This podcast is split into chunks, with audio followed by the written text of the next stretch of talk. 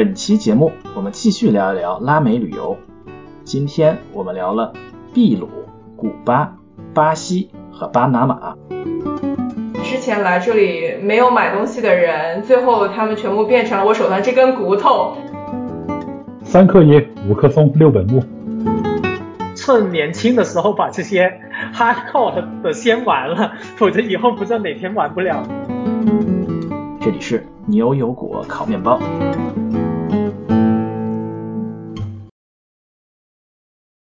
大家好，我是斯图亚特，我是 Cat。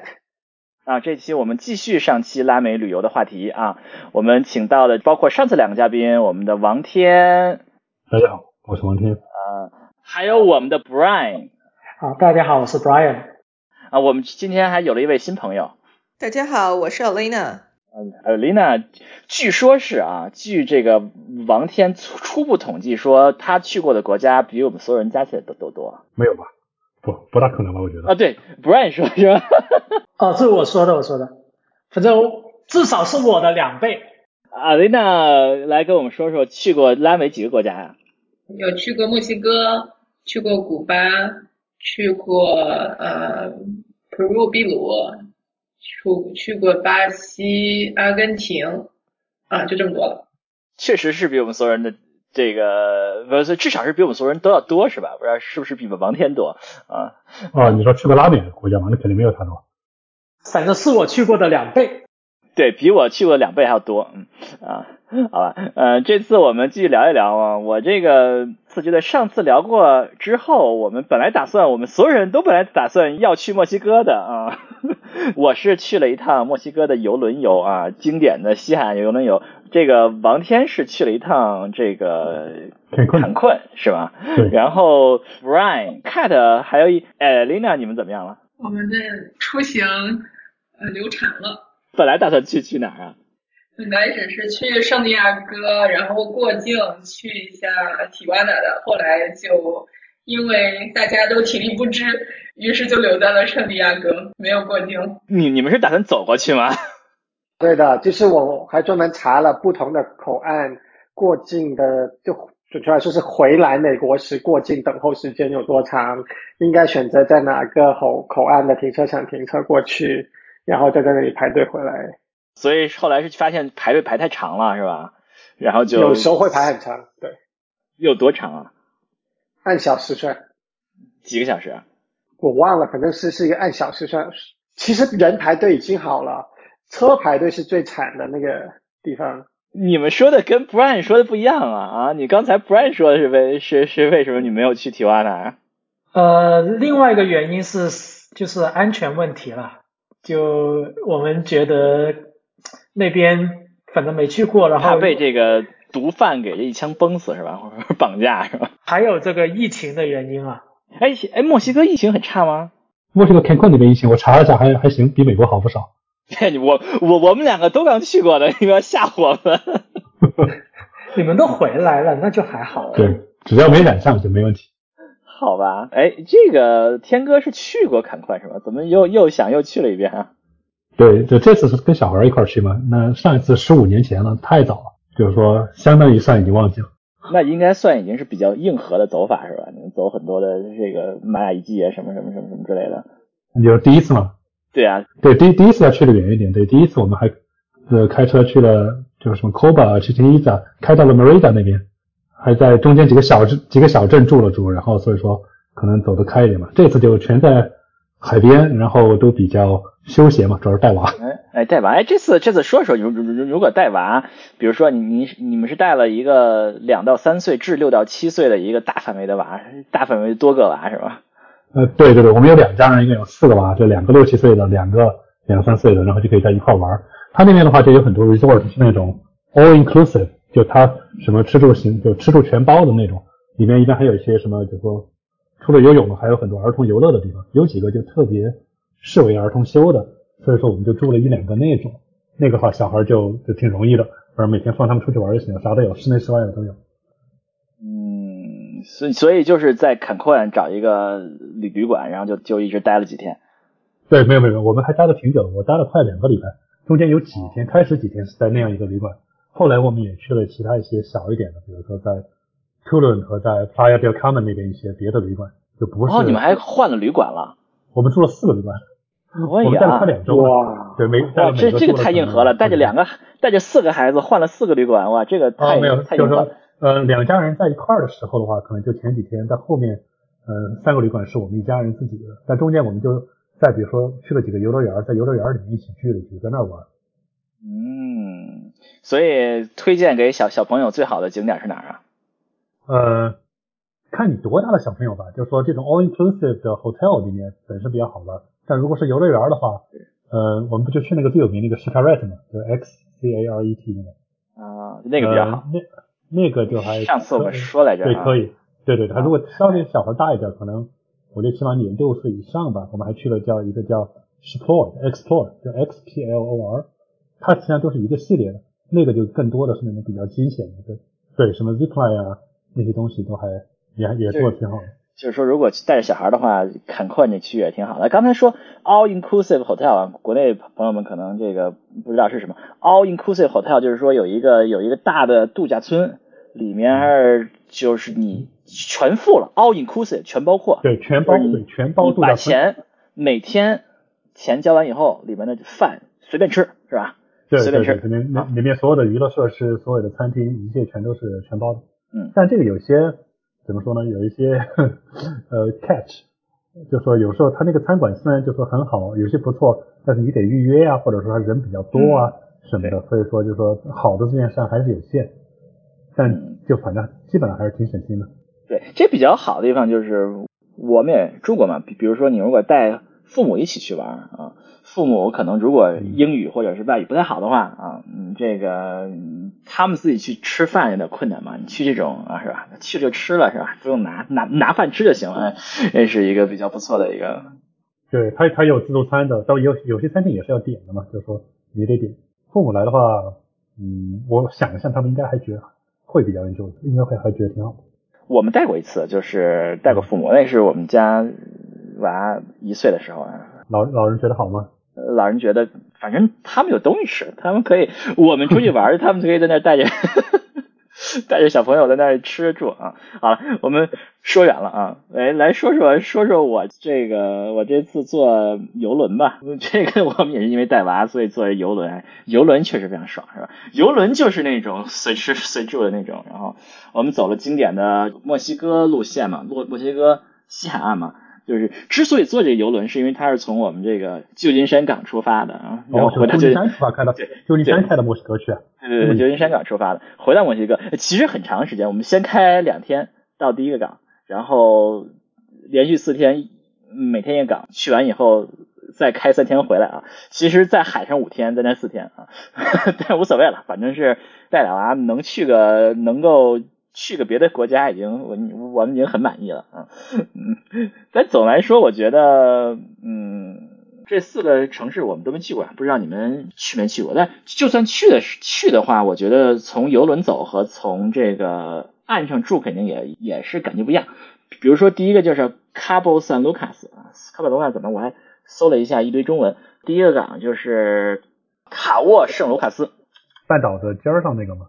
对对对，就是在那个所谓的那个什么什么加利福尼亚州，下加利福尼亚，对，下加利福尼亚州啊，那个的顶上那个地儿啊，那个地儿就是就是一个西部的坎昆嘛，就是有一堆大度假村啊什么什么之类的。但是坐坐游轮去的感觉就是很不很不一样，就是没什么可玩的，沙滩上待一待就回去了啊。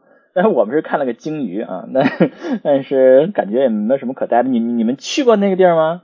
我没有去过，国内好像没去过。啊，对，我觉得那个那个地儿可能不知道，那个地方不是所谓的什么三大俗，上次说的。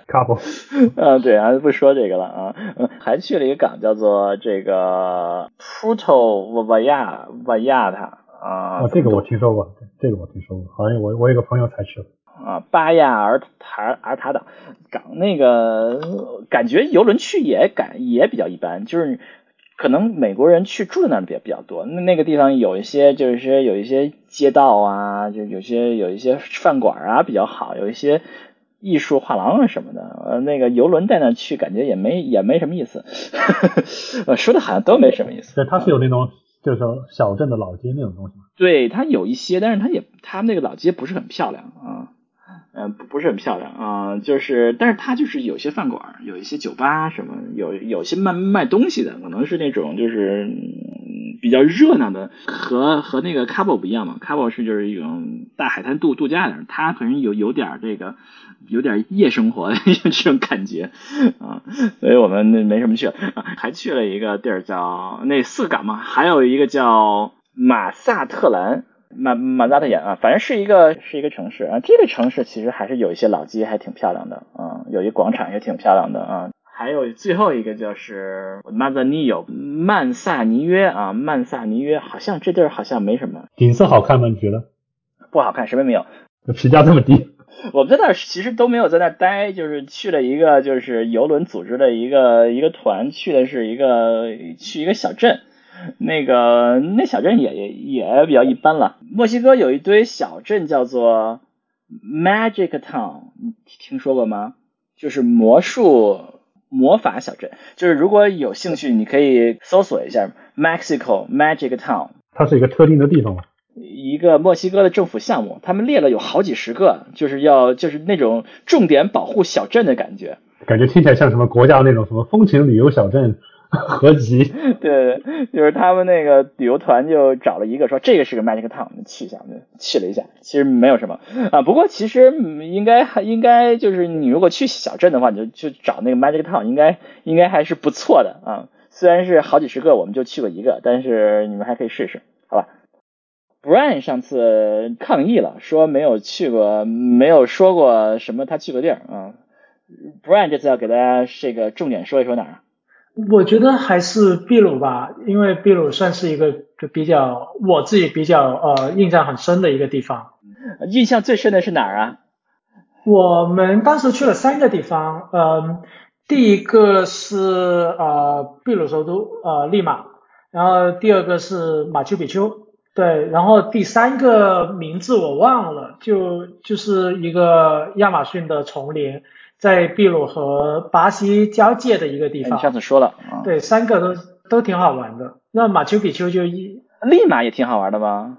对，利马算是比较呃拉美好像第二还是就前前几的那种大城市，然后相对而言是比较大啊，对对，比较现代化的一个地方，然后吃的也比较好，然后呃逛那些历史景点也比较多。就我们去的三个地方玩的东西都不一样。嗯，立马污染非常的严重，我我我印象中。我们下飞机的时候感觉当当时想我想想，当时是一七年，然后我们下飞机的时候，呃，我们有个北京的朋友就就说，就一股北京的味道扑面而来，呃，令人感到亲切。呃对对，感觉感觉有家的感觉是吗？啊，对对对，污污染非常严重，感感觉我们 在那玩了两天，回来我们都病了。我们在利马可能就三天，因为其实主要还是作为中转，因为呃我们要去马丘比丘的话，需要从利马那边出发，所以就利马算是一个中转的的城市，我们也在那边休息，就特别是从马丘比丘回来就在利马休息。嗯，你们可以飞到。Cusco 对吧？我记得好像还有直飞 Cusco 的飞机，在好像在加州没找到。我们当时也飞的比较麻烦，我们先从加州飞到 LA，从洛杉矶再飞巴拿马，然后再从巴拿马飞利马。对，嚯，好吧，利马我印象中，嗯，这这个。中国城值得去啊，我觉得唐人街很值得去，你们一个中国也看不见啊，这是非常值得去的一个啊。然后我印象中有一个教堂可以参观，下面都是埋的那些这个骨头，就人骨头、骷髅什么的。这这个没没去过啊，我印象中有参观。虽然虽然埋人骨头是教堂的传统啊，就是各个国家都是啊，在中世纪的时候，很多人就以能够葬在教堂为荣嘛。所以下面都是很多的白骨在那儿，先把你的你的那个肉啊什么晒干了，变成骨头，然后埋在下面。要要不然教堂下面都是腐烂的怎么办呢？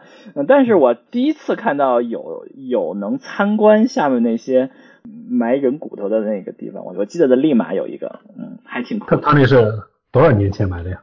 比如说什么十八世纪什么还是更早哎，好，对，好，好像就是十八九世纪，还不是特别特别早啊。反正下面全是人骨头，一堆骷髅啊什么的，你就看到密密麻麻的。你们去那个卡马丘比丘是走那个 Inca Trail 吗？是要走那个？对对对，哇，这个厉害了哇！那个那是走走走一个礼拜什么那种？没没，它它有三种，其实走的方最后的呃终点都是一样的，起点也是一差不多。嗯，它其实有三种不同的路线，一种呢是你只走一天，就是呃一天就从山脚一直爬上去；第二种呢是走四哇天，一天。就能走过去，啊？对，就一天往我我忘了具体的数字，好像是走三千米，就一天海拔相差三千米自己走上去。天爬三千米？对，，好像是，我这这太硬核了。我，有可能我弄错了，那三千米有点猛了。相当猛啊。就！太太遥远的时间，可能单位不一定是米，我忘了三千什么，反反正就是它的它那个海拔差是固定的，但他一天走跟四天走跟七天走就就是路线不一样。那你要走一天，是不是就不用背东西了，就直接走过去就行了？对，呃，他当时要求是你就只背一个书包，里面只背水和当天晚上睡觉的衣物，别的都不都不要带。哦，那你要三天三天七天是是不是就还要带东西比较多？呃，对，如果你要过夜的话，其实他那边会有那种那种料类似挑山工的人会帮你把东西背上去。专门给你把帐篷什么的背着是吧？对，帐篷呃，然后睡袋，然后吃饭的那就就主食的工具，他们都会背。然后你一般来说，你只需要自己走上去，行李基本上他们都可以帮你背，只是比较贵，好好像就是呃五十美元，然后五十公斤，大概这个样子吧，就每天算，五十美元五十公斤一天嘛，对，一天，啊，对对。挑山工。啊，那也不能算比较贵吧？你按照人工费用，就算秘鲁的人工费用八个小时或者十个小时五十五五十美元，还是 还是相当但你这个便宜的吧。它这个起点终点不是一个地方对吧？就是一个地方走，另外一个地方有车来接你什么的。呃，没有车，是这样子的，我可以详详细说一下。我们当时从 Cusco 那个城市出发，先要坐大概一个半小时的大巴，然后到那个山脚，然后到山脚呢就分成三种路线，一种就是你到了山脚以后直接走上去是七天的，然后另外一种呢是会坐观光火车，大概坐可能十来分钟，然后就下车，然后那个是走四天的。那我们走的那个呢，是大概火车坐了半个小时，然后才走，然后就是一天走上去，就是三种不同的呃入口。它具体不同的是，你越早呃出发，那个坡就会越缓，所以呃你的身体可能比较容易适应。而且它设计的那个路线呢，会是让你先往上走一一段，然后再往下走，然后走等你适应了那个高度以后，再往上再走一段。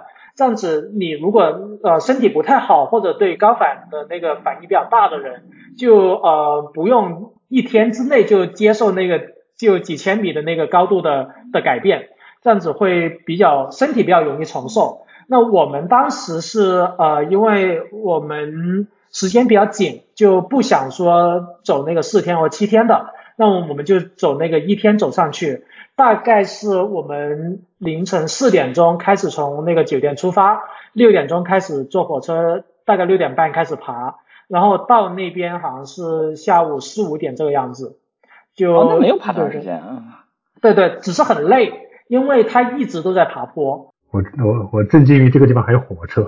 对，它其实你甚至你不想走的话，它火车是可以一直到山顶的。好吧，它是那种啥登山那种火车，在斜坡上开的那种，还是啥？呃，不是，就是还是说真的就普通火车？我觉得类似高铁的那种吧，啊，这么高级？就就不是很快，但是观光火车。观光观光车，嗯，就是你看那个顶顶都是玻璃的那种啊观光车啊，哇，现在已经这么高级了。嗯，哎，那个马丘比丘好像还不如 Cusco 海拔高，是不是？所以你们是如果飞到 Cusco 待过几天，那海那个高原反应是没有问题的。对，呃，我们其实到 Cusco 以后也是住了大概两天才出发，也是为了适应那个就那个海拔。呃，我我们第一天到的时候就感觉有点不太舒服，但是睡了一觉后面就好了，所以我们登山也不是也觉得没有什么问题。你说我我和我太太去的时候都不知道有高原这件事儿，我们去了以后就发现我们都很不舒服，也不知道为什么。查了一下发现原来我们这儿海拔还是有点高，其实不算太高啊，三四千了，对，三千多，快四千。了没有四千吧，反正是一两千多，好像还还还是三千左右啊。我们比较懒，我们身体素质比较差，我们是坐坐火车坐到坐到那个景点去的。我 cosco 我查了 cosco 海拔三千四的，还有点牛的。反正是还是不不不舒服了一天啊，我们没有心理准备。艾琳娜，你们是爬山去的吗？还还是坐火车去的？坐火车坐到顶。啊，我们也坐到顶，我觉得。我觉得那个体验特别好，就是我感觉一去，然后就能够看到很漂亮的景色，然后它特别容易下雨。嗯、呃，我们去的时候走两步，然后就开始有点呃雨蒙蒙的，然后后来呢就蓬坡瓢泼大雨了。哦，真的、啊。然后就得。对，然后就全都湿湿掉了。对呀。后来呢，因为整个行程还算比较短吧，后来还是有时间能够吃个午饭，然后再坐火车回去，嗯、所以整体体验还是很不错的。嗯，那看来我我我还是比较，我们还是比较幸运，我们去那都是没有下雨，都是晴天的啊，还照了一些带着蓝天的马丘比丘，前面一个羊驼啊。咱们之前聊过。秘鲁的羊驼吗？没有啊。我觉得他们是一个特别典型的一个吉祥物。然后我在感觉我在整个嗯秘鲁的全程吧，都充满着羊驼的这个特色。然后我就特别喜欢这个国家，感觉特别萌。哦，羊驼主要是萌是吧？然后我还记得我在秘鲁的时候爬着山，后来快结束的时候有去到一个。嗯，是它就是秘鲁有很多用羊驼毛，然后用那种精选的毛做的那种织啊毛织品，比如说围巾啊，然后还有其他的一些毛衣。然后有一个地方，然后你就去那个地方，呃，然后他就给你表演他们是怎么样把羊驼的毛，然后拿去清洁，然后去染色。然后我记得印象最深那个就是这家店特别会毛会营销，你知道吗？然后他们最后就说啊。谢谢你观赏我们今天的这个表演，呃，之前来这里没有买东西的人，最后他们全部变成了我手上这根骨头。这叫营销嘛。然后我们当时就哇被吓了一跳，但是印象特别深，你知道吗？我们埋到那个教堂里是吧？吓死了！对我我也没有去过那个教堂，但是整体我对利马的感觉就还是觉得非常的有特点。然后又有印加文化的那个氛围，然后又有一些中国亚亚洲元素啊，所以我就觉得是个特别神奇的地方。马丘比丘，你们觉得值得去吗？或者说要打卡，肯定要打了，照个照片是吧？但是你们觉得这这个地儿是这么呃如大家期望这样的吗？我觉得它更多的是一个给大家一个去了解印加文化的一个启蒙地吧。嗯，我觉得觉得就是，反正我个人觉得马丘比丘这个地方你打卡你还是要去的，但是这这个地方有点就是有点没有那么深厚，就是首先这个地方没有任何的资料嘛，你都不知道是是是谁建的，你都不知道是怎么回事儿。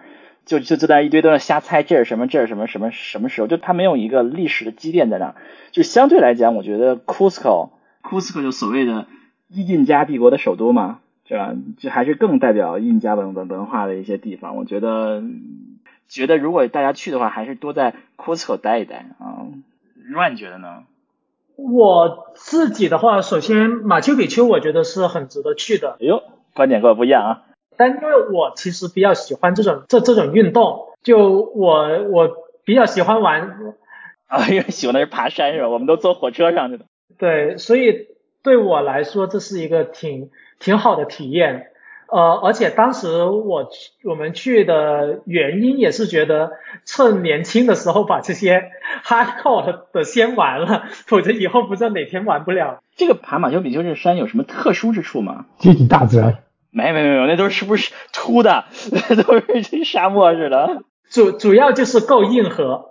它沿途是那种土的 trail 还是啥？还是石头路还是什么的？呃，都有吧。它呃算是稍微修整过，但肯定不是那种铺好水泥的那种路。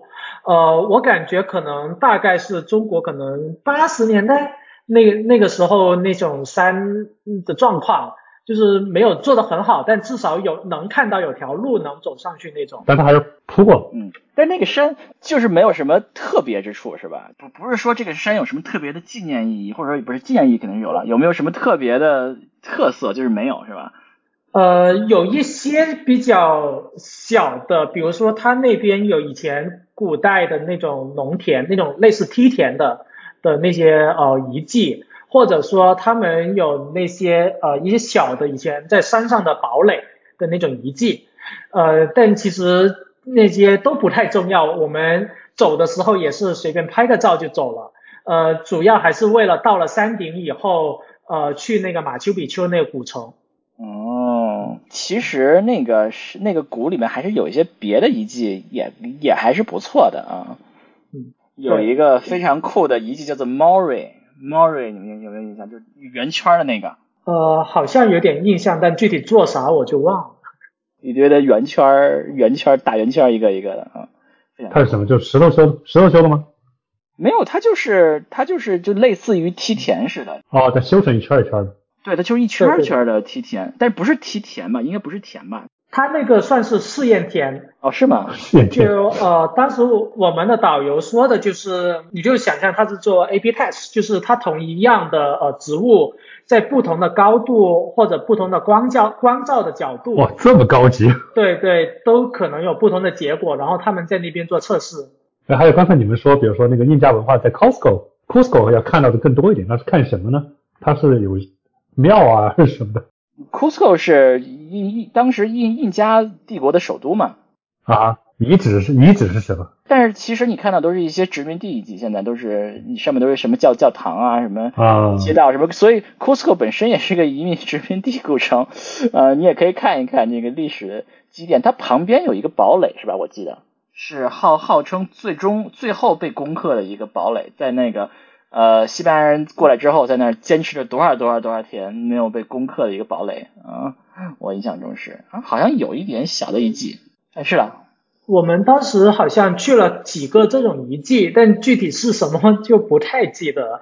嗯，主要是堡垒，有有一些更像是金字塔的那种，但不是金字塔，就就是一个比较密封一点的呃一个建筑。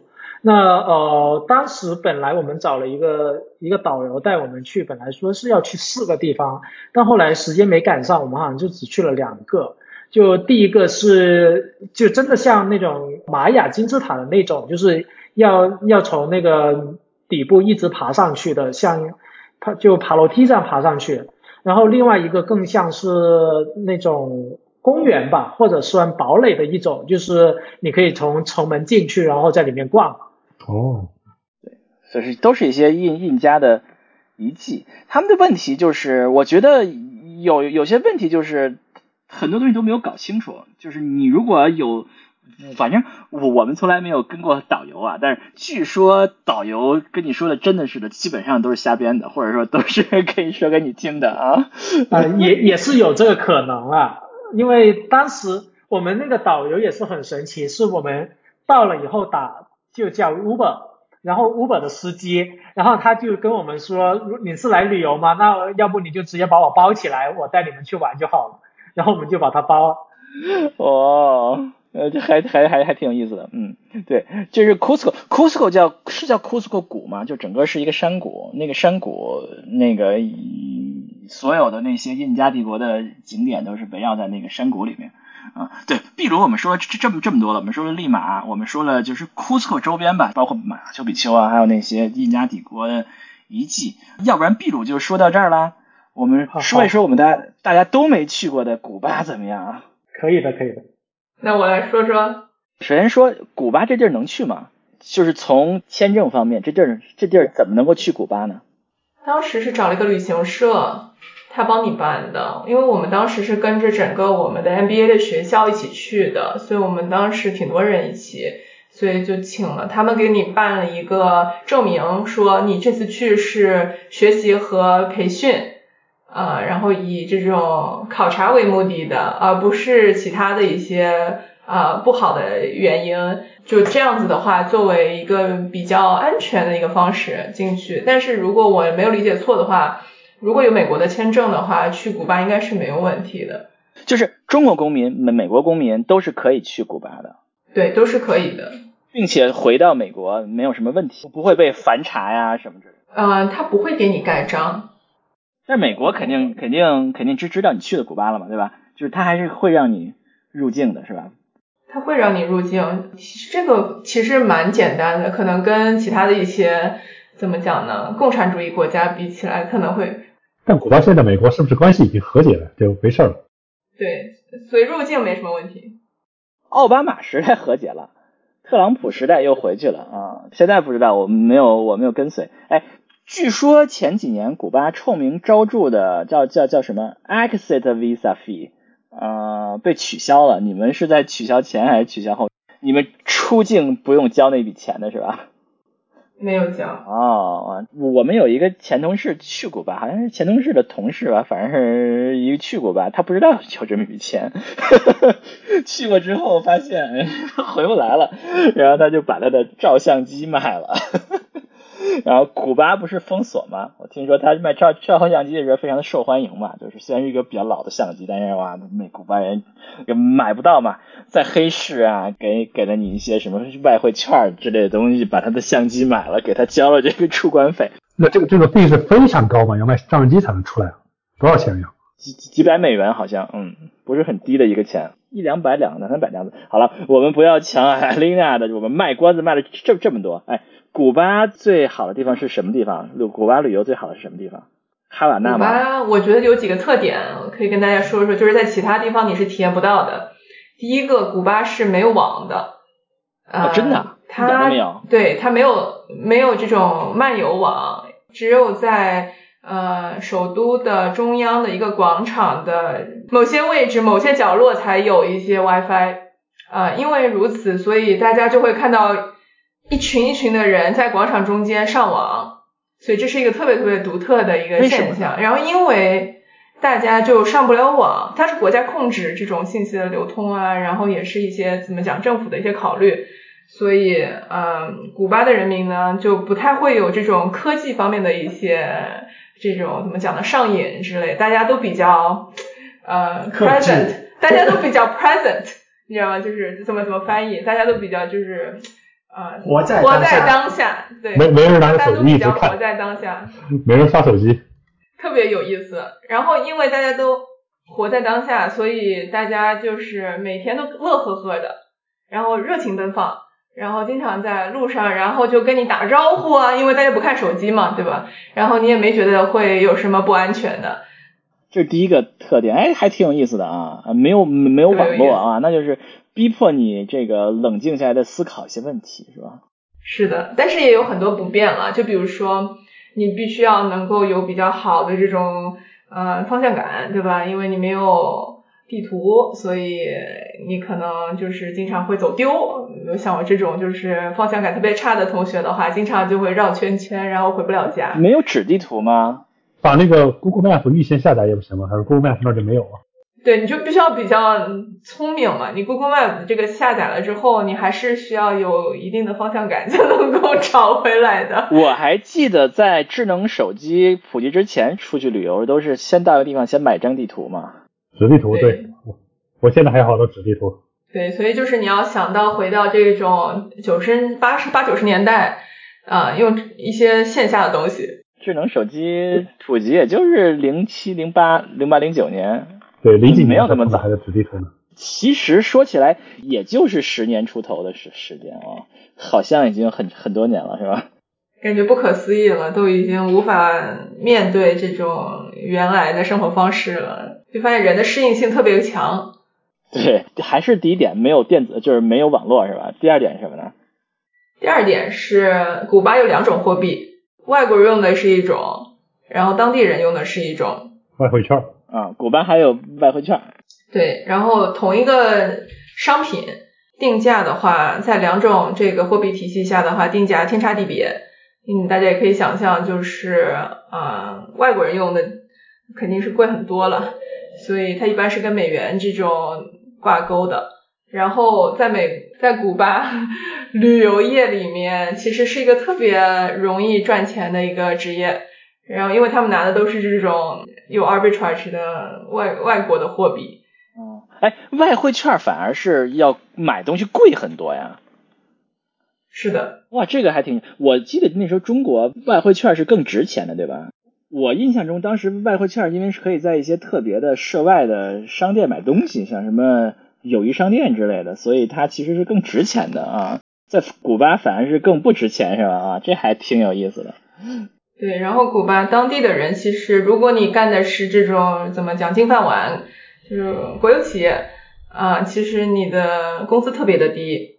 呃，然后你每个月也有些像粮票一样的东西，可以定额的去换一些生活的必需品，所以他们其实没有太多的这种经济来源，但是他们的生活呢也是可以维持的，有点像在中国计划经济的这个年年代。哦，哇，那看来就很多人到古巴确实可以忆苦思甜是吧？忆苦思甜是吧？想有点体验中国六七十年代的时候的感觉，而且它满街上都是红领巾。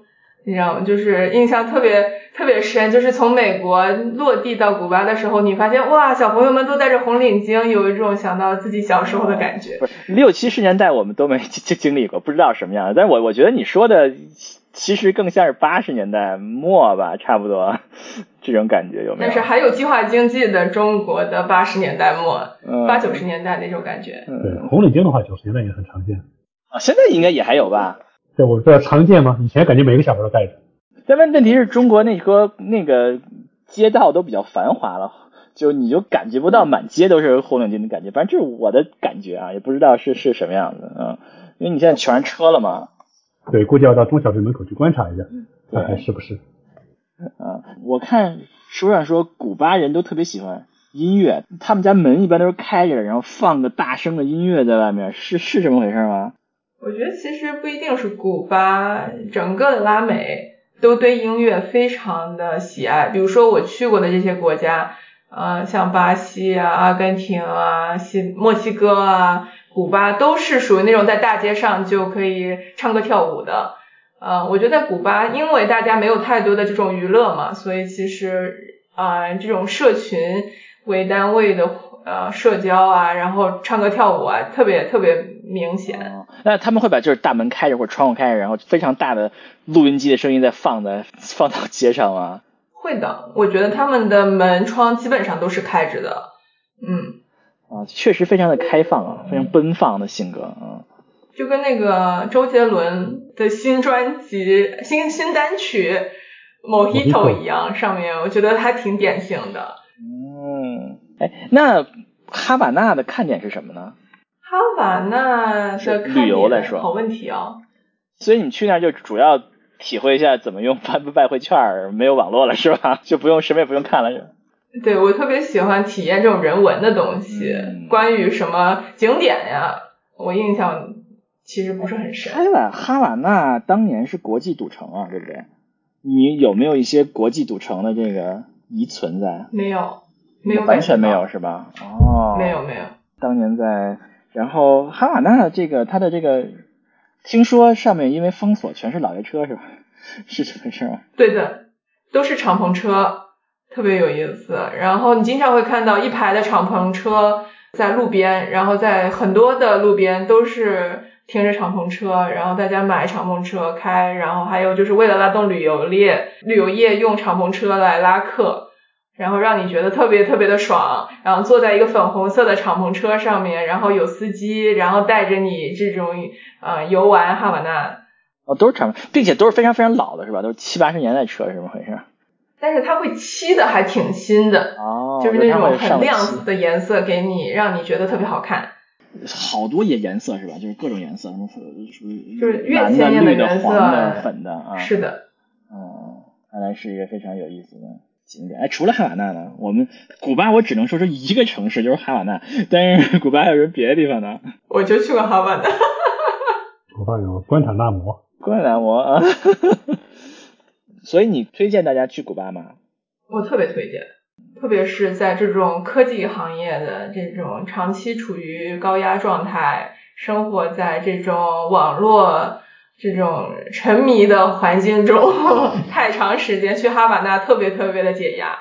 而且就是怎么说呢，哈瓦那还有挺大的一个特点，就是大家都喜欢喝酒和抽雪茄。哦，雪啊茄，因为你每天嗯呃没事儿干嘛，所以你就是大家见面就喝一杯，呃，然后因为喝了一杯嘛，所以大家就更加的奔放，然后就唱歌跳舞，然后有的时候你会去一些这种雪茄店抽雪茄，或者去买一些雪茄作为礼品带回去送给亲朋好友，嗯，哦，古巴的雪茄是太有名了，是吧？对，非常有名。但现在还是属于禁运的，是吧？但是其实我还挺难鉴定它的质量，呃，你你你你真的抽过吗？我自己没有。哦，那怎么鉴定质量？就是你很难就是知道该买什么回去送人。哦，没事儿，就是古巴的就行了，反正大家都鉴定不出来质量。那我那古巴还有什么想跟大家介绍的？古巴还有挺多的艺术家的，啊、挺文艺的。哦，艺术家海明威。有海明威的一个特别火的一个酒馆，啊、大概名字叫什么海明海明威的酒馆吧，有一个有一个很有名的的这个打卡点。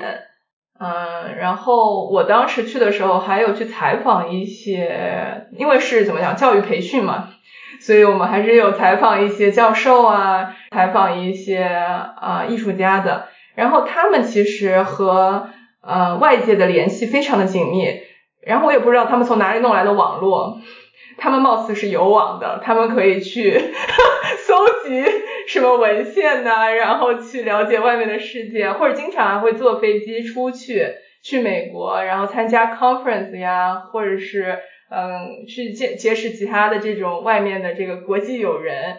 他们其实，在整个这个社会里面，属于一个非常不一样的一个状态。嗯，不错，这个古巴还属于这种是吧？学者还比较受受尊敬的啊。好吧，那我们下一个说哪儿啊？我们有两位去过巴西是吧？我觉得巴西特别有东西可以说。哦，是吗？好，那我们就说巴西了。巴西啊，巴西是世界上第几大国家呀？第四大吗？忘记了。哦，我们来查一下。嗯，前四名大家都知道，巴西是第五名啊。俄罗斯、加加拿大、中国、美国、巴西啊，巴西是面积第五大的国家啊，是个大国啊。人口呢？人口好像也有也有两亿啊，好像是不是？也挺多的。巴西的人口排第一，巴西的人口排在第六名。中国、印度、美国、印度尼西亚、巴基斯坦、巴西啊，巴西是排在人口第六名，面积第五名，也是个是个大国，绝对的绝对大国。然后再放在和中国放在一起，大家不觉得啊？因为只要在中国以后的中国就就都列不出来了。但是其实它是个大国，是吧？那巴西那个艾丽娜和这个王天都分别最推荐哪儿啊？我去了呃里约，就说里约的话，可能就我去了好几个地方，可能要说最推荐的，也可能最大公约数的话，里约吧。然后还去了对内陆的一些比较野外的地方。里约热热内卢并不是巴西的首都是吧？它是最大的城市。它曾经是，它六十年代好像是吧。然后就当时为了修一个，在全国的中心修一个新首都，就把里约首都挪到了那个巴西利亚，就是一个新建的城市。嗯，艾琳娜呢？觉得最推荐的是哪儿？我也很喜欢里约，我觉得里约它是一个旅游城市，它有海滨，然后又有很多文化积淀，然后又非常多好吃的日餐，所以还有海鲜。对，它的海鲜特别好。我觉得圣保罗也很好，然后我还去过另外一个地下，就是伊瓜苏。呃，大家如果知道的话，就是伊瓜苏瀑布，它就是阿根廷和巴西之间交界的一个非常非常大的瀑布，应该是世界，呃，又要查一下，第一大还是第二大第一大，世界最宽的瀑布，它是世界。然后就应该是第二大是黄果树瀑布，如果没有记错的话。就是动画片《飞屋环游记》那个瀑布是吗？哦，不是那个，那个是在另外一个山上，好像是在。那是第一大吗？那那个是最高，那个是最高的之一，它它好像也不是最高的，最高的也在南美洲，但伊瓜苏特别大，特别宽，就水量惊人。伊瓜苏好像是一个什么水量最大的瀑布，因为它真的特别夸张，就是真的水量惊人。对对对对对，全身湿透，当时我。所以上次王天说过一点这个呃里约热内卢，里约热内卢和圣保罗这个城市，你们要比较的话，怎么比较这两个城市？我没有去过圣保罗，圣保罗感觉是那种比较科技经济中心那种感觉，里约的话是文化上的首，曾经的文化上的首都吧。然后海滩和我感觉是对海滩什么的都特别好，就整个海滩可能是我去过的各个国家海滩里面感觉。最热闹、最有气氛的，它的海滩质量本身特别好，但上面人也特别多，运动啊或者小孩的活动，就极长的海滩全都是人，你又觉得这个海滩大家利用的非常充分，真是城市的一部分，就像街道一样。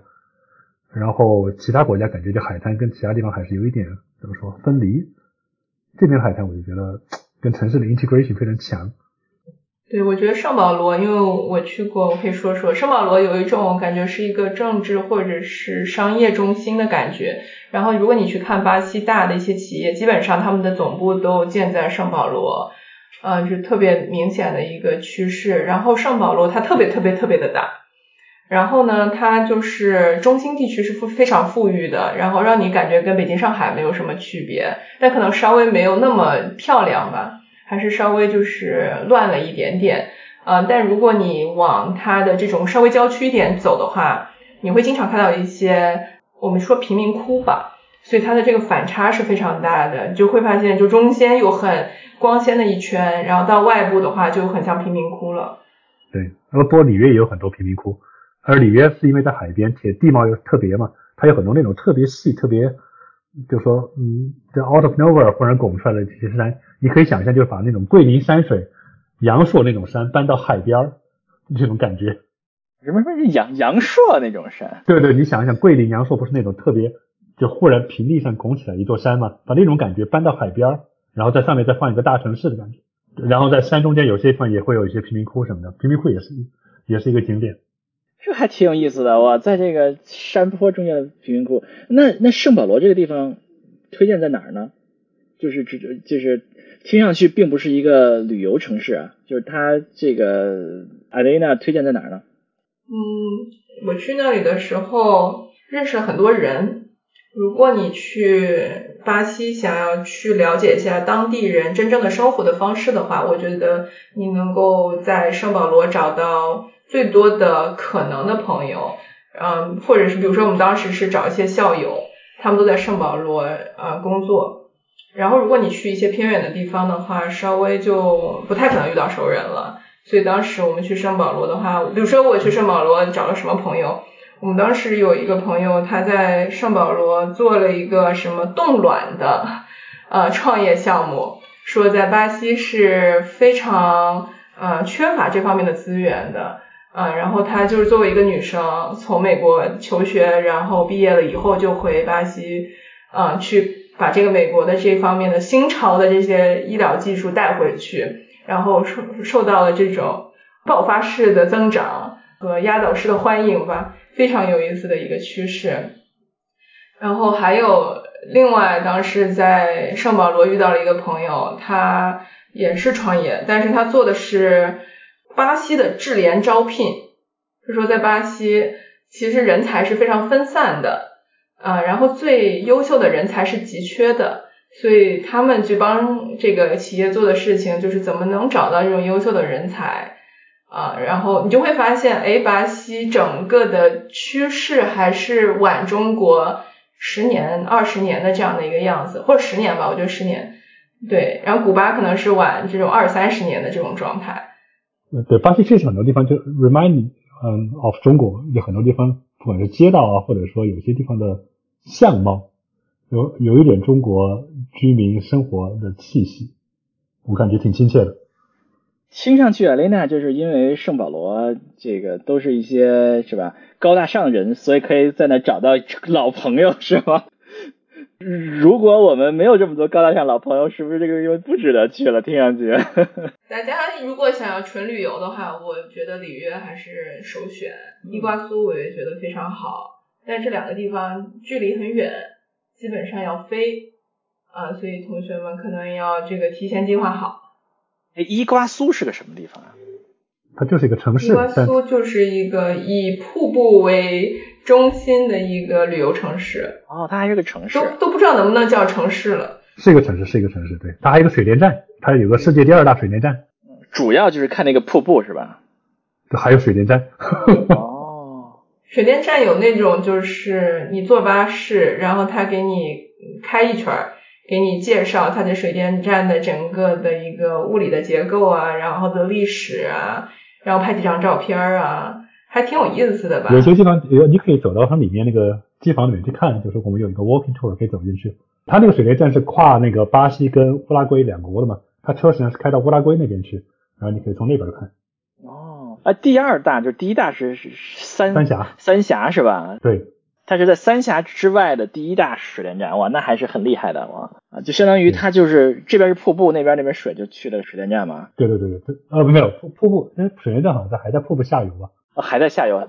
对对对，它下面还有更大的河，就同一条河。哎呀，这个厉害哦，那也可能瀑布水水下来就直接发电机就那不行啊，那不能控制这个 什么时候发电，什么时候不发电了，那肯定还在下面啊。嗯，对，而且那个瀑布上你可以看到它是一个三国交汇点嘛，就阿根廷、乌乌拉圭跟巴西的交汇点。对的嗯然后提前就跟大家说一下，如果想要去看瀑布的全景的话，想要去到阿根廷那边的话，要提前办签证。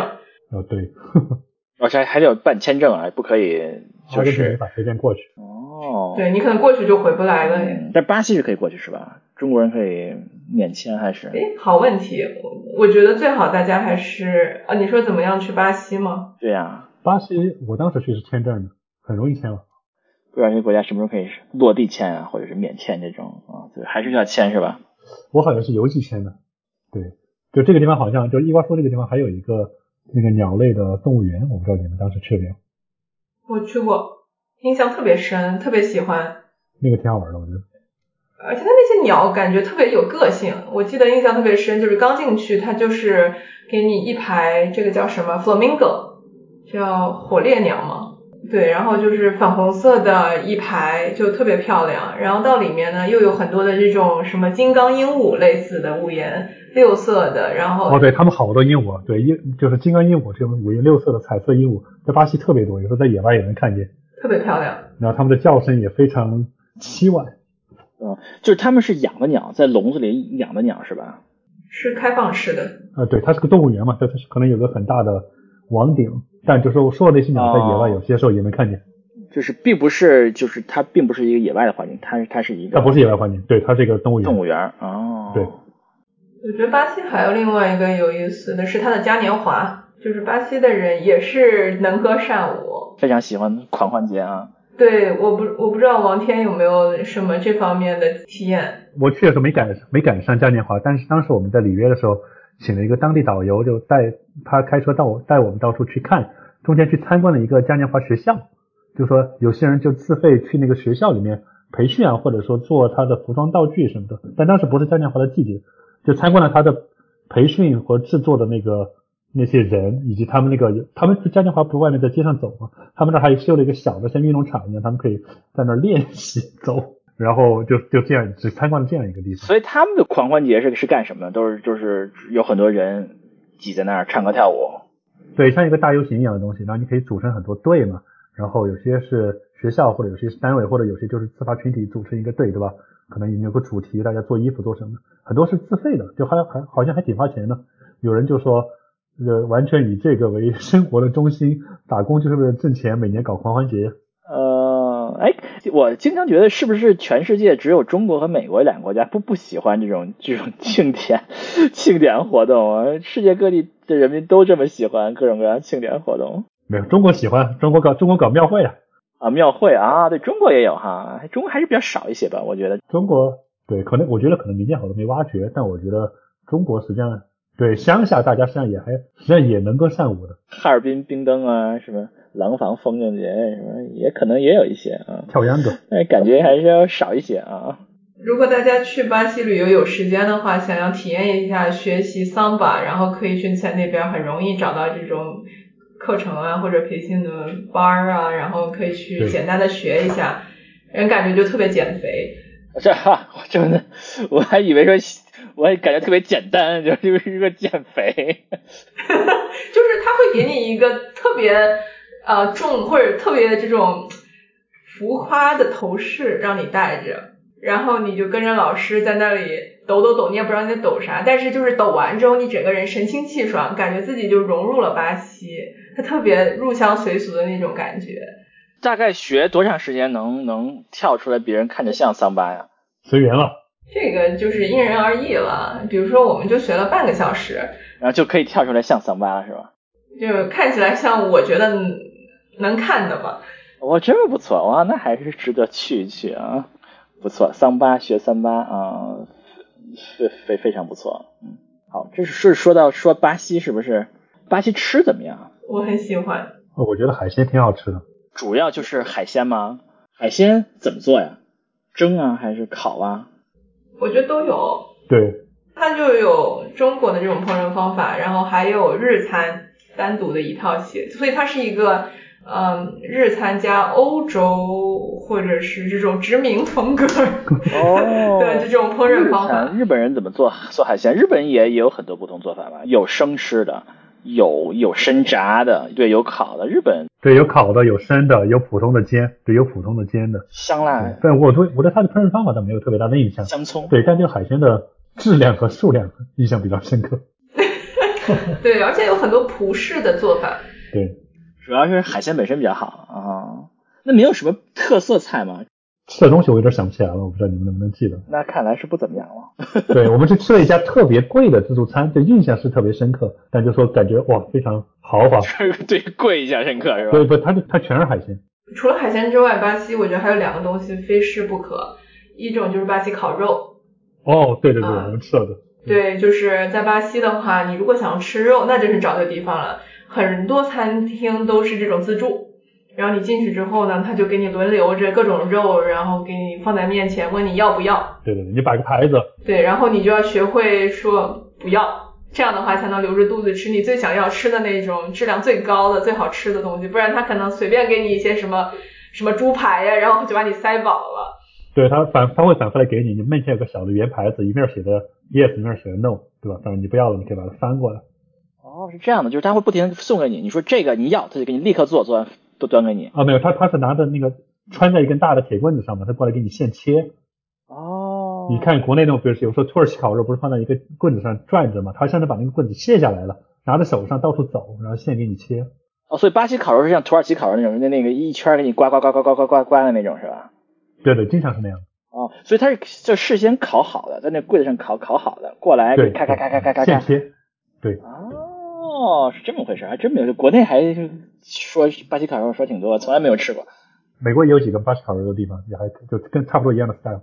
哦，真的啊？我什么时候去？湾区有吗？湾区有。湾区有。我们什么时候去一下吃吃湾区的巴西烤肉？我的巴西朋友给我们推荐的湾区的是在 San Jose 有一家。呃，很很正宗的巴西烤肉。对我吃过旧金山和 Mona Creek 一家，反正但我没有一般的就觉得。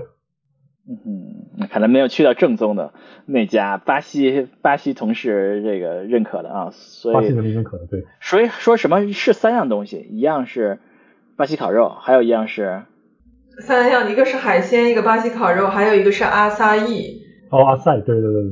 就是它是一种水果，就那种紫色的。对，它是一种蔬菜还是怎么说？对，一种紫色的浆果。嗯，浆果对，然后它可以把它做成这种呃零食，叫什么冰冰淇淋？就有点像 smoothie 一样的东西，然后你你放麦片什么的。美国有时候你在餐馆也能买到呢。acai bowl 就把那种磨成酱，然后跟其他的 cereal 啊或者说刨冰啊什么的在一起吃。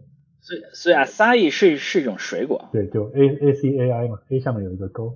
它叫梅子，一种梅子叫巴西紫梅，中文名。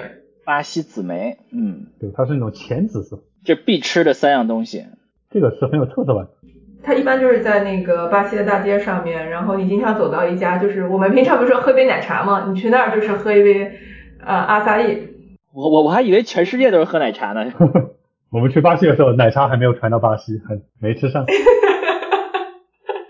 对，它就是一个阿萨伊，里面有一些什么蓝莓啊、红莓啊，然后再放那个香蕉，对，香蕉是必须放的，然后加一些冰，然后给你弄碎了，呃，一碗，你吃完以后，然后因为天气又热嘛，他在那边，然后就呃特别神清气爽。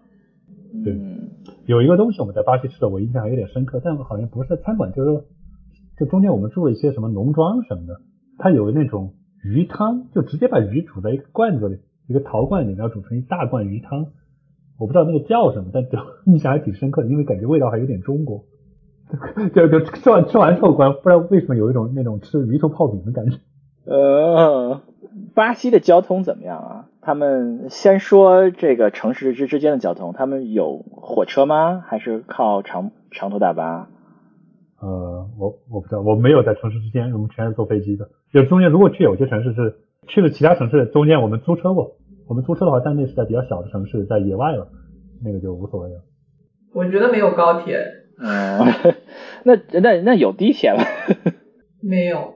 嗯，对，我们都是打的。没有，哦，那就是都得坐长途车了，相当于是你如果铁路不发达，都都得坐长途车了。那在城市里面呢，他们又坐像地铁呀、公交啊，他们发达吗？我们都没怎么坐，我们全是打的的，好像。哇塞，你们太有钱了。要不然就是有时候我们就请了一个导游，导游自己有车带我们到处逛，所以说这交通并没有什么问题，只有一个地方租了车。哎呀，琳娜呢？你们也是？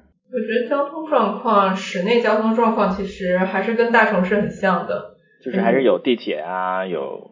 对，应该要要有的，我觉得都有。嗯。但好像，哎，我我倒没有觉得非常堵，我不知道是我们去的时候还是怎么样，我觉得交通还挺好的。见仁见智啊。巴西，嗯，巴西，你们还有没有什么印象深刻的什么时刻给大家分享吗？在巴西？有有一个，就巴西，我们还去了中间，去中间那个呃 p a t a n o 就是它是一个湿地的国家公园。先飞到一个中间一个小城市叫库亚巴，在那边我就是去了两个国家公园 p a t a n o 是它比较有名的一个。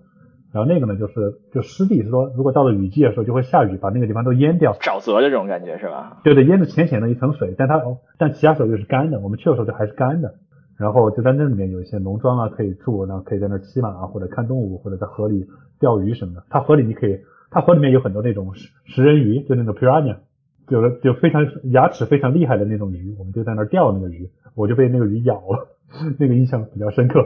对我把它钓起来，从那个。鱼钩上摘下来的时候，那鱼就咬我，哇！一咬就是手指上就两个血洞。我，这个信息量大，我都处理不过来了。有的时候是湖，有的时候是干地啊，骑马、钓鱼，里面有食人鱼，还有会被咬啊。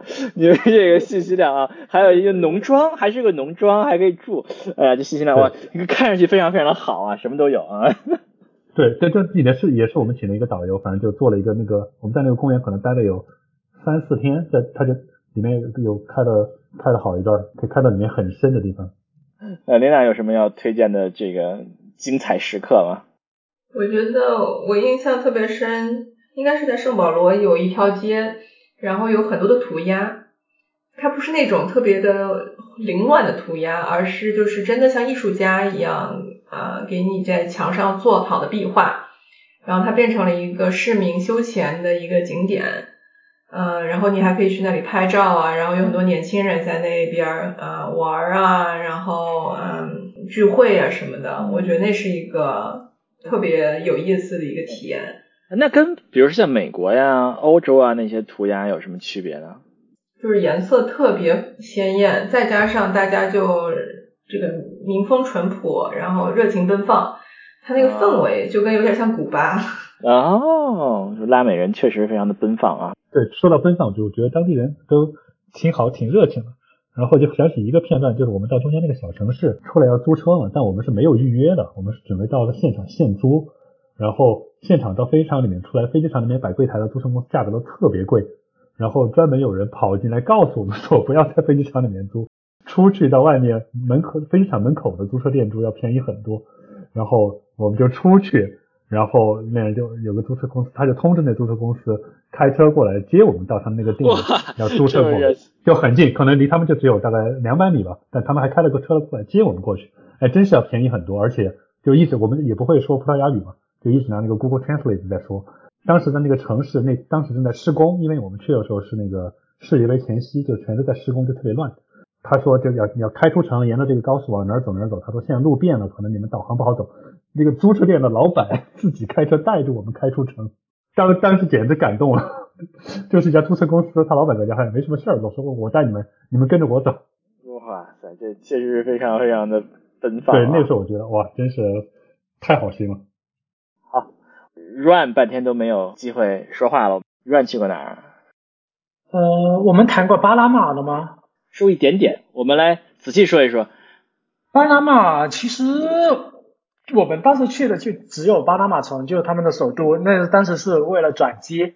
那转机的时候，我们才发现说巴拿马的呃，就中国护照可以，如果中国护照有美国签证的话，就可以免签入境。然后然后我们就说，那要不我们就去就去玩玩两天。什么意思？中国护照有美国签证的话，可以免免签入境；没有美国签签证呢？对，普通的中国护照是需要提早申请签证的。但如果你的护照上面有有效的美国签证的话，那是可以呃免签入境。那我们就就临时改的机票下去玩了几天。那到到了巴拿马，肯定第一个去巴拿马运河。然后他那边其实都是已经有那种旅游旅游公司都准备好了，就到酒店把你接走，然后先去看他那个大闸，就是船过来以后怎么样让那个船过去。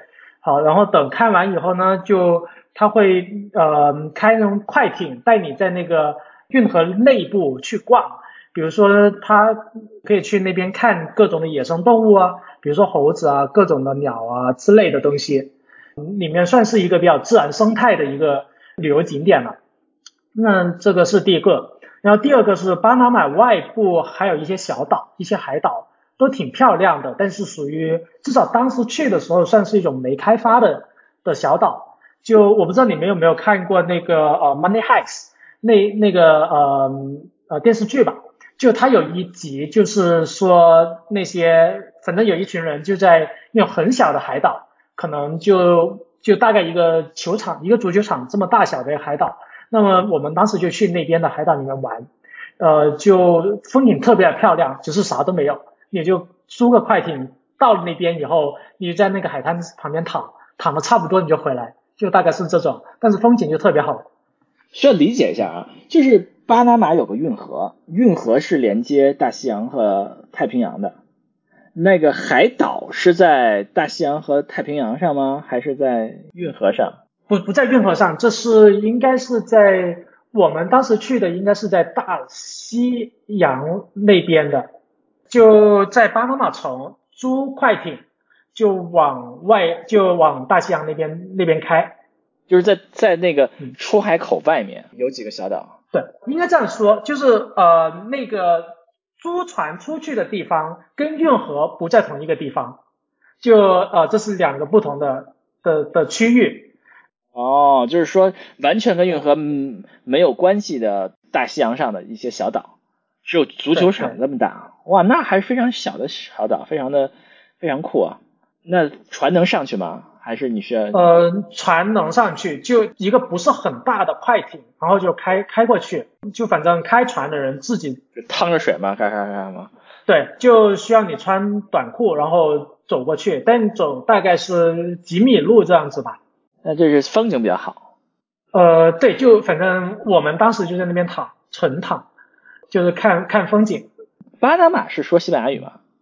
对，整个南美除了巴西都是西班牙语。嗯，巴拿马有什么特色吗？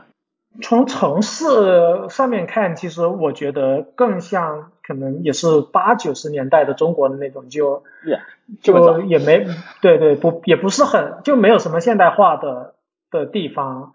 呃，然后巴拿马毕竟算是一个小嗯。你说这个我们很多听众都不知道呀。都不知道它是个中国什么样。巴拿马城好像看着还挺现代化的，好像。呃，有一部分比较现代化，但是很很小，真的就只有那么一小块叫 New Town 的的地方是算是比较现代化。高楼大厦？也没有高楼大厦，就是比较比较新一点的建筑。嗯，而且呢，巴拿马的地址有一个很神奇的，就是。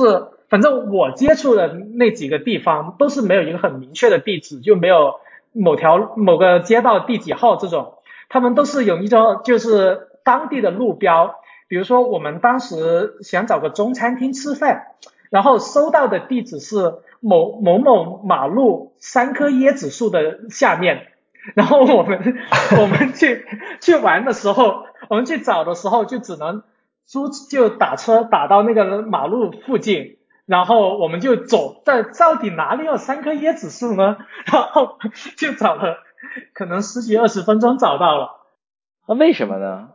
我我觉得可能他们的那种马路的系统没有就做的不是很好，就可能不知道是邮政就没有说每一个门呃门牌号能直接就每一个地方都能给他 assign 一个门牌号，所以就只能通过这种参照物的方式来定义。那可以用经纬度吗？当时没有，我们当时在 Google Map 上面搜。能搜到的地址是一个西班牙语，然后放到 Google Translator 上面就是三棵椰子树下面。那也可能那个地儿就叫三棵椰子树，叫北京的地名五棵松是吧？呃，反正我们当时是在三棵椰子树的下面找到了那个餐厅。三棵椰，五棵松，六本木。那你要看看五棵松还能不能找到五棵松了？好吧。所以，所以这个地方就是除了运河，没有什么值得可看的，是吧？没有什么文化文化特色，非常小的一个城市，也也肯定也不可能有什么特殊的文化呀，特殊的这个菜肴啊。这呃，有那种自然博物馆，我们去的还感觉还挺好。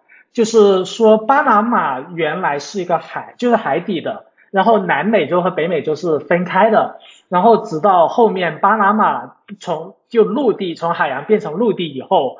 南美、南北美才连接到一起，所以呢，在巴拿马，嗯，巴拿马能同时拥有南北美的动物的化石，然后也是不同的动物都是通过巴拿马就是迁徙到另外的一边，所以说巴拿马的那个呃，对于古生物的那个呃化石啊什么的还是挺多的。那我们当时就去了一个他们的博物馆看了一下，感觉还是挺好的。那那那个博物馆是不是就在海边那个，就修的很看起来很现代化那个？对对对对，还有个这这叫伸出去的海边一条路上那个对吧？对对对对对对对。对对对，我我也去了那个博物馆。那那个还挺好的。对，巴拿马我就提供一个小意识，就是我在坐出租车的时候，出租车司机跟我说，他们总统没有住在总统府里面，自己他指着一个房子是一个白色的很高层的酒店，他说总统天天在这个酒店里住一套套房，天天住在酒店里，不住在总统府里面。为什么呀？不知道，就他嫌总统府不好还是啥？反正就像住的豪华一点嘛，感觉就是非常不知道奢华。所以王天觉得巴拿马这个地方值得去吗？呃，我我在巴拿马一共就只待了十二个小时，所以说就是只看了一下运河，看了一下它的老城，还有那个博物馆。但我的那个 Uber 司机特别热情，走城里面开的开的特别慢，然后就到处给我介绍。然后他那天特别早，他也没什么事儿，呃，就聊了半天跟他。我发现王天去去到哪儿的人都都特别热情。去伊朗被围着照相，去去那个巴西被这个出租租车公司的老板开车带出去，又去巴拿马又被 Uber 司机带出去这个聊天。哦，对，那对那个 Uber 司机真心非常热情。他说来，我们从这个小路过去，我给你看一个楼，这个楼当年被什么美国人炸过还是啥？我觉得肯定并不是因为这个这这些这些地方热情，是因为王谦是一个非常让人愿意热情的人，能搭话。对，不过后面遇到一个司机，不过英语不大好就不行了。不过我就只看到运河，但我还吃了一顿中餐。怎么样？巴拿马的中餐怎么样？呃，很一般，很一般。哎，刚才忘了问了，巴西的唐人街怎么样啊？或者是中国城怎么样？我我都没去巴西唐人街，所以不知道。应该不是很有名，我都没有印象。没有见到过是吧？也可能没有是吧？没有没有特别听人说过，对。很少中国人。也应该有，我觉得应该肯定有，肯定。也有。巴西说日本人特别多。有日本城吗？对，日本当年说那个开放外籍，就说对外务工嘛，就中国现在不是有什么海外务工劳工嘛？日本当年也开放，就很多人就主要去巴西。就六十年代的时候，所以巴西有特别多日本人。好，那我们今天要不然就先到这里了。我们有时间再弄一个拉美三，再把没有聊过的聊过啊。我们还有阿根廷没有聊是吧？我们还有。哥伦比亚、厄瓜多尔。好，那我们就感谢我们的几位嘉宾来到我们节目啊，给我们带来这么好的拉美分享二啊。然后感谢收听我们的节目，喜欢我们节目，请到各大泛用型播客平台订阅和收听啊。如果有什么要说的呢，可以在我们的听友群，或者说各个可以留言的地方给我们留言，还可以给我们发信，对吧？我们有我们的主播信箱。然后我们还是需要有一些志愿者帮忙的，也可以给我们发信。如果想当志愿者的话，好，那我们就后会有期，下期再见，拜拜，拜拜，拜拜。拜。